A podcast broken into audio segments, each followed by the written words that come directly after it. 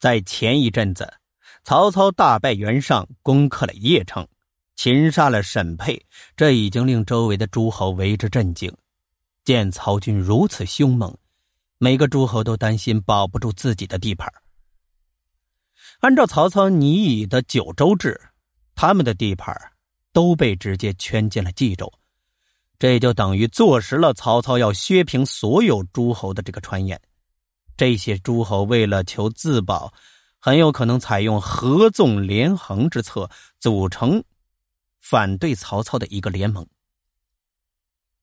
荀彧特别强调，为了让关中诸将在曹操统一河北的战争之中保持中立的态度，曹方已经派了很多人前去游说，而且也卓有成效。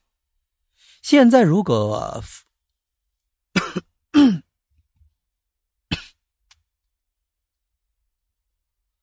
现在如果恢复九州制，关中诸将一看，说来说去，你曹操还不是想要吞并我们吗？他们的心态就会立刻产生变化。即便是那些原本就只求关闭自守的人，也会转而被迫反曹。邺城之战之后，河北局势仍未稳定。其他诸侯只要一有动静，那就会使得这里的形势更加的复杂和严峻。正率领残兵流窜的袁尚会推迟灭亡，袁谭将怀有二心，袁熙、高干将随有可能和袁谭、袁尚联合对曹。黑山军张燕虽然已经降了，但至此也未必不会变卦。曹操、袁绍。起兵之初，两个人都有一个重要的、著名的对话。袁尚当初提出解决河北问题之后，即向南争夺天下；曹操则提出了依靠天下治理将无往而不胜的观点。虽然袁绍最终没能用好天下治理，导致功亏一篑，但是他用于打天下的路线并没有错。曹操只要一平定河北，那必然要挥师南下。荀彧指出，过早的采用九州制，不但将延缓曹操统一河北的进程，而且也反过来有利于刘表保住他在长江汉水之间的地域。如此一来，天下不是易取，而是更不易取了。他希望曹操抛弃所有的不切实际、急于求成，但又欲速而则不达到这种幻想，一步一个脚印儿，循序渐进，继续坚持在袁氏故地幽并青州作战，剿灭其残余势力，以免将来死灰复燃。等天下安定之后，再商议恢复九州制。这才符合国家的长远利益呀！对于荀彧的这一建议，曹操虚心接受了，决定将设置九州的动议暂时搁置起来。在此期间，郭嘉劝曹操多征召清、冀、幽并四州的名士作为属官，以使人心归附。曹操也采纳了他的这一建议。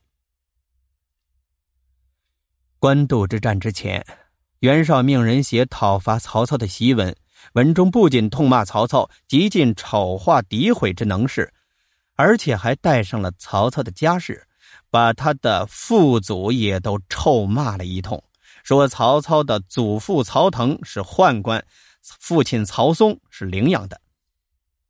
奉命写这篇文章的人叫陈琳，是一个大才子。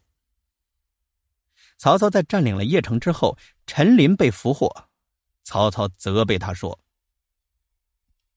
如过去替原本出写檄文，骂我也就行了，如何往上车前，骂到我父亲乃至祖父头上去，是何道理啊？”陈琳连忙谢罪，曹操考虑陈琳过去各为其主，便原谅了他，没有再追究。因爱惜其才华，又让他加入到自己的幕僚班子，以后曹操所发布的军国书檄，也都出自于陈琳之手。另一个得到重用的袁绍旧部是崔琰。在官渡大战之前，崔琰曾经劝袁绍不要过黄河和曹操决战。袁谭、袁尚兄弟相争的时候，他看着生气，但是又没有办法，便托病谁也不支持。曹操依照郭嘉的提议，把崔琰以冀州别驾一职，对他的意见也很重要。冀州是北方屈指可数的大州。即便是在长期交战、民众大量死亡流血的情况之下，仍然保持着相对较高的人口密度。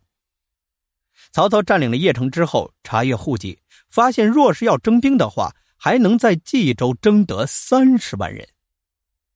当时他对崔琰谈起了这个件事的时候，崔琰对他说：“二袁同是操戈，冀州百姓被弄得尸横遍野。”明公，您不想着问及民间疾苦，尽快把老百姓从水深火热之中解放出来，却一心想着可以征多少兵，这岂不是太让冀州父老失望了吗？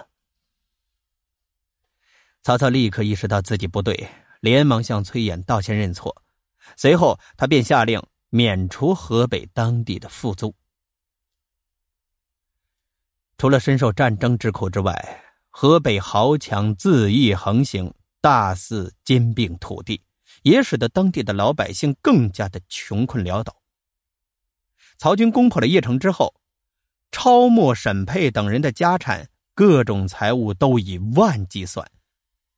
曹操还得知，作为冀州的豪强大族，沈佩不但生活奢侈，而且还隐藏犯法的人。